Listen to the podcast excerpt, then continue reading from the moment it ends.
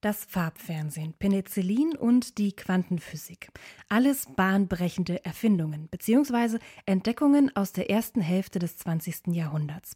Seitdem geht der Trend allerdings zurück. Das hat jedenfalls eine Studie herausgefunden, die 45 Millionen Fachartikel und 3,9 Millionen Patente untersucht hat. Das Forschungsteam rund um den Soziologen Russell Funk von der University of Minnesota in Minneapolis hat herausgefunden, dass im Zeitraum von 1945 bis 2010 immer weniger Innovationen unsere Welt verändert haben.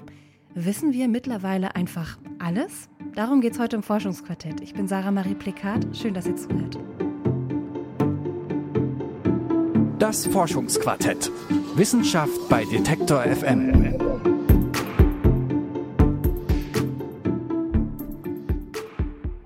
Über die immer seltener werdenden bahnbrechenden Erfindungen in der Wissenschaft hat meine Kollegin Esther Stephan ausführlich mit dem Wissenschaftshistoriker Helmut Trischler gesprochen. Er leitet den Bereich Forschung im Deutschen Museum in München.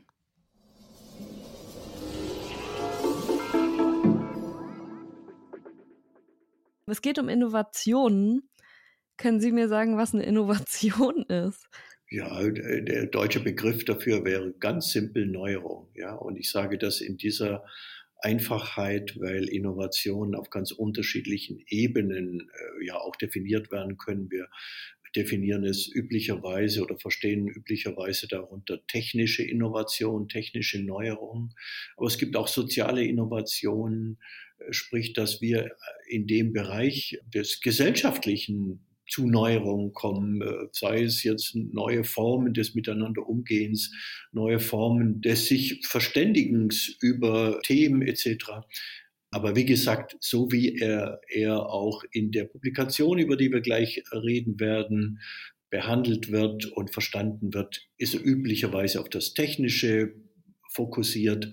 Und da geht es um die Einführung von technischen Neuerungen. Hm, okay, genau, das wäre jetzt dann meine nächste Frage. Wie sieht das denn in der Wissenschaft aus? Wann würde man denn davon sprechen, dass es jetzt ein richtiger Durchbruch gewesen? Kann man das so klar abgrenzen? Nein, kann man nicht. Deswegen ist auch da das Reden über Durchbruchinnovation, Basisinnovation, disruptive Innovation, um nur drei Begriffe zu nehmen. Schlüsselinnovation wäre ein vierter ein, ein Vielfaches, ja, ein Mehrfaches und man benutzt unterschiedliche Begriffe, um das irgendwie eine, äh, ja, in den, in den Griff zu bekommen, im wahrsten Sinne des Wortes, die Unterscheidung zwischen dem, was wir als inkrementelle Innovation bezeichnen können, also diese schrittweise Neuerungen, die uns ständig äh, begegnen und dem, was die wirklichen Durchbruchsinnovationen sind, die disruptiven Innovationen, die, die sich dann einfach äußern in einer ja, Erschließung häufig auch völlig neuer Welten des technischen, und äh, das zu beschreiben, fällt uns schon, schwer und deswegen benutzen wir unterschiedliche Begriffe. Ist dann zu fassen, zu definieren, zu messen gar, ist noch schwieriger. Genau, Sie haben gerade eben schon diese Analyse erwähnt. Ähm, da haben amerikanische WissenschaftlerInnen herausgefunden, dass es eben immer weniger dieser Innovationen gibt. Liegt das daran, dass wir schon alles wissen? Ja, was Sie herausgefunden haben, ist ja nicht, dass es immer weniger gibt, sondern dass die Rate dieser, sagen wir mal, disruptiven Innovationen, so wird der Begriff dort benutzt, gleichbleibend ist bei einem ständig erhöhten Aufwand für Forschung und Entwicklung. Also ist ähm, sozusagen die, das Verhältnis zwischen Aufwand und Ertrag ist geringer geworden während die Rate der Durchbruchinnovationen, disruptiven Innovationen gleich geblieben ist. Das darf man, dürfen wir nicht jetzt sozusagen ich, ich weiß, das ist so in der öffentlichen Wahrnehmung häufig so beschrieben worden, aber das äh, sollten wir zunächst mal zur Kenntnis nehmen, dass es eine gleichbleibende Rate ist. Und das ist ja auch gar nicht so äh, verwunderlich, weil eben Wissenschaftsfelder, und wir reden jetzt hier von zunächst mal von dem wissenschaftlichen Fortschritt, der sich dann über iterative Prozesse in technische Innovationen ummünzen lässt oder überführt wird, ja, dass diese sozusagen wissenschaftliche Erkenntnisbarrieren, äh, die da sind in einer gegebenen Dis Disziplin, gar nicht so leicht zu überwinden sind. Ja. Und ist geradezu anders äh, herum eigentlich sozusagen zu fassen ist, nämlich dass der Aufwand, den wir betreiben müssen, um in einem gegebenen Feld, sagen wir mal in der Hochenergiephysik, der Teilchenphysik zu neuen Erkenntnissen zu kommen, immer weiter wächst. Das ist der Aufwand, der intellektuelle Aufwand, aber es ist auch der ja, materielle Aufwand, der, der Aufwand an Forschungsinfrastrukturen, die wir benötigen, um diese ja, Grenze des Wissens, des wissenschaftlichen Erkenntnisfortschritts immer weiter voranzutreiben. Bleiben wir bei dem Beispiel Hochenergiephysik. Das sind diese Großbeschleuniger, die wir benötigen, äh, über Jahrzehnte hinweg immer größer geworden. Und äh, deswegen wird das immer teurer und immer aufwendiger. Und insofern verwundert es gar nicht so sehr, dass diese Rate gleich geblieben ist. Man kann geradezu sagen, andersherum sagen, es ist erstaunlich, dass sie immer noch so hoch ist. Wieso ist das erstaunlich? Weil für mich ist, ist es eigentlich logisch, wenn ich da jetzt mehr Geld, mehr Wissen, größere Anlagen draufwerfen, wie Sie es gerade im Beispiel hatten, dann müsste da jetzt auch mehr Bahnbrechendes eigentlich rausfallen. Naja, da gilt es zwei Dinge zu unterscheiden. Das erste, was immer auch ein Missverständnis ist, äh, resultiert daraus, dass wir den wissenschaftlichen und dann darauf folgenden technischen Erkenntnisfortschritt in einem, ja, ich sag mal, linearen Modell uns vorstellen. Je mehr wir äh, geradezu trichterartig ja, äh, an wissenschaftlichem Aufwand betreiben, ja, sozusagen, je mehr Geld wir mit anderen Worten, die, die wir in Forschung investieren und damit Ressourcen oben in den Trichter hineinkippen, desto mehr Innovationen müssen darunter unten rauskommen. Das ist das sogenannte lineare Modell des Erkenntnisfortschrittes. Und da haben eigentlich Sozialwissenschaftlerinnen, auch meine Disziplin, Wissenschafts- und Technikgeschichte, äh, eigentlich schon vielfach dagegen angeschrieben, dass das eine völlig verfehlte Vorstellung, verfehlte Vorstellung ist, wie denn Erkenntnisfortschritt und technischer Fortschritt funktioniert. Das ist ein sehr iterativer Prozess, mehrfach rückgekoppelter Prozess. Da ist es nicht so einfach. Je mehr Geld da oben reingefüttert wird, desto mehr kommt da unten raus. Und äh, dieses lineare Modell ist auch so ein bisschen, glaube ich, ähm, der Hintergrund dieses Papers. Ja, da, da ist viel viel, viel mehr Geld über die letzten Jahrzehnte in diesen Trichter, Forschungstrichter hineingeschüttet worden. Und unten kam aber nicht mehr raus, nein, ungefähr gleich viel raus. Aber nochmal, das ist nicht so. Also erstens ist das ein verfehltes Modell wie Erkenntnisfortschritt und technischer Fortschritt funktioniert. Und äh, zweitens eben, ja, unterstellt ist, dass wir, wie Sie es auch formuliert haben, ja, wir bauen mehr Maschinen, wir bauen eine größere Infrastruktur und dann kommen wir zu mehr Ergebnissen. Die Barrieren, ja, wenn man so will, jetzt die Naturkonstanten, äh, das, und wir reden jetzt von, insbesondere von der naturwissenschaftlichen Fortschritt, die nach vorne zu verschieben, immer weiter rauszuschieben, um dann zu neuen disruptiven Innovationen zu kommen, die, ja, die, diese, diese Front verschiebt sich eben immer, immer weiter und erfordert von uns einen größeren Aufwand. Also insofern ist es nochmal für mich nicht so erstaunlich, dieser Befund, der hier von den äh, amerikanischen Kolleginnen und Kollegen hier publiziert worden ist obwohl die ja auch darauf zurückführen, wie wissenschaftlich gearbeitet wird. Also abgesehen von dem, was Sie jetzt gerade schon erläutert haben, führen die das ja zum Beispiel auch auf einen enormen Publikationsdruck zurück. Wenn ich das jetzt so für mich runterbrechen würde, finde ich auch immer sehr erstaunlich, dass dann in so Arbeiten, in Anträgen, man ja eigentlich schon vorher reinschreiben muss, was am Ende rauskommen soll. Kann das eine wissenschaftliche Arbeit behindern? Ja, das sind mehrere Argumente, die in dem Aufsatz in diesem Artikel ja auch genannt werden, diese Interpretation zulassen. Ja, sie, also in dem, in dem Artikel wird ja nach Begründung gesucht, warum das denn so ist, warum es zu dieser gleichbleibenden Rate bei erhöhtem Aufwand kommt. Und einige davon haben Sie genannt. Eben die, äh, dass das Wissenschaftssystem, so wie es im Moment verfasst ist, die Belohnungssysteme innerhalb dieses Wissenschaftssystems oder die Incentives so ausgerichtet sind, dass man immer mehr publiziert und immer kleinteiliger, parzellierter publiziert, weil ja die Belohnung, die Karrierewege dieses erfordern.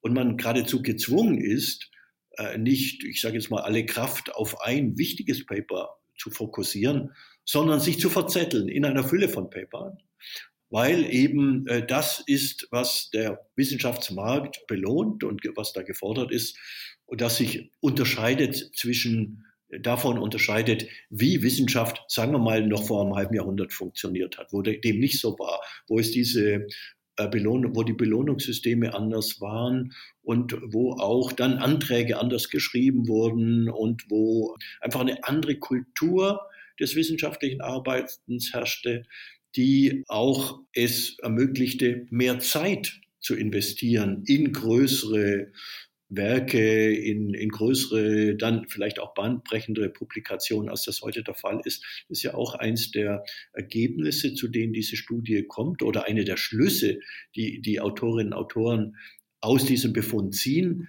Eigentlich braucht die Wissenschaft mehr Freiraum. Sie braucht, die Wissenschaftlerinnen brauchen mehr Zeit zum Nachdenken über Innovation, über die wirklich wichtigen äh, Prozesse und vielleicht dann auch Erkenntnisse, die sich daraus ableiten. Deswegen müssten wir eigentlich unsere Belohnungssysteme und Karrierewege umsteuern, um den Aufwand und Ertrag wieder in ein besseres Verhältnis zu bringen.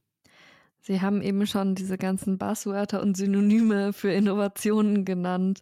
Bringen Institutionen wie die Bundesagentur für Sprunginnovationen was Ihrer Meinung nach? Ja, da habe ich meine großen Zweifel, wenn ich das so sagen darf, dass diese Bundesagentur für Sprunginnovation, das ist ein weiteres Synonym, sozusagen Eindeutschung von disruptiven Innovationen, wirklich etwas bringen kann. Und jetzt rede ich im Grunde äh, tatsächlich als Historiker, der sich mit Innovationsprozessen und mit Versuchen, ich sag mal, staatlich, von staatlicher Seite aus einen äh, solchen Prozess zu steuern, zu beschleunigen, befasst hat. Und da sehe ich in der Vergangenheit einige Anläufe, dass die, die ähnlich gestrickt waren, meistens jetzt eher auf einzelnen Technologiefeldern und die sind heillos gescheitert wenn eine Agentur oder sagen wir es mal ganz konkret, im Grunde, ich formuliere es jetzt ein bisschen despektierlich, ich bin selbst Beamter, wenn verbeamtete Personen von ihrem Horizont aus festlegen sollen, was eine solche Sprunginnovation ist und wo es sich vielleicht insbesondere lohnt, Geld, Ressourcen zu investieren. Ich glaube nicht, dass das der Weg ist. Das muss aus der Wissenschaft herauskommen, aus der sich selbst organisierenden und selbst verantworteten Wissenschaft. Es muss eher bottom-up sein als top-down gesteuert sein. An den Erfolg einer Agentur, die da steuert, glaube ich nicht. Und ich glaube nicht nur dran, sondern ich meine ja, sozusagen, das evidenzbasiert ja, beurteilen zu können vor dem Hintergrund von äh, Versuchen in der Vergangenheit, die in ähnlicher Weise vorgegangen sind. Aber wenn Sie vorhin gesagt haben, die WissenschaftlerInnen, die brauchen mehr Zeit, wie kann denn, haben Sie Vorschläge, wie die Politik zum Beispiel das möglich machen kann, dass da die Wissenschaft ja eben genau diese Zeit hat? Ja, ja gut, da gibt's äh, ja durchaus Ansätze und es gab äh, gelungene und gibt gelungene Versuche und Initiativen, das aufzusetzen. Ich nenne nur jetzt aus meinem äh, Hintergrund, Geisteswissenschaften sind solche Ansätze. Das BMBF hat aufgelegt ein Förderprogramm Freiraum für Geisteswissenschaften, die sogenannten Käthe Hamburger Kollegs, die solche ja, Inseln, wenn man geradezu es so formulieren will, der Ermöglichung von Kreativität, von sich sozusagen frei zu kaufen aus diesen Zwängen, die wir vorher formuliert haben, die es eben verunmöglichen, äh, mal vertieft über wichtige, ja, neue Dinge nachzudenken, äh, diese zu schaffen und äh, solche Initiativen oder wie das dann eben auch von der Deutschen Forschungsgemeinschaft bereitgestellt wird, der, der Leibniz-Preis,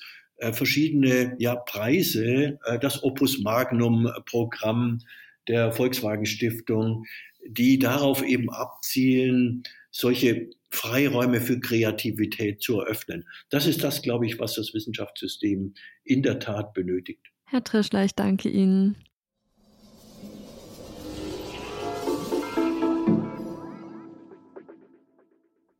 Wir wissen also noch längst nicht alles, müssen aber mehr Aufwand betreiben, um Bahnbrechendes herauszufinden.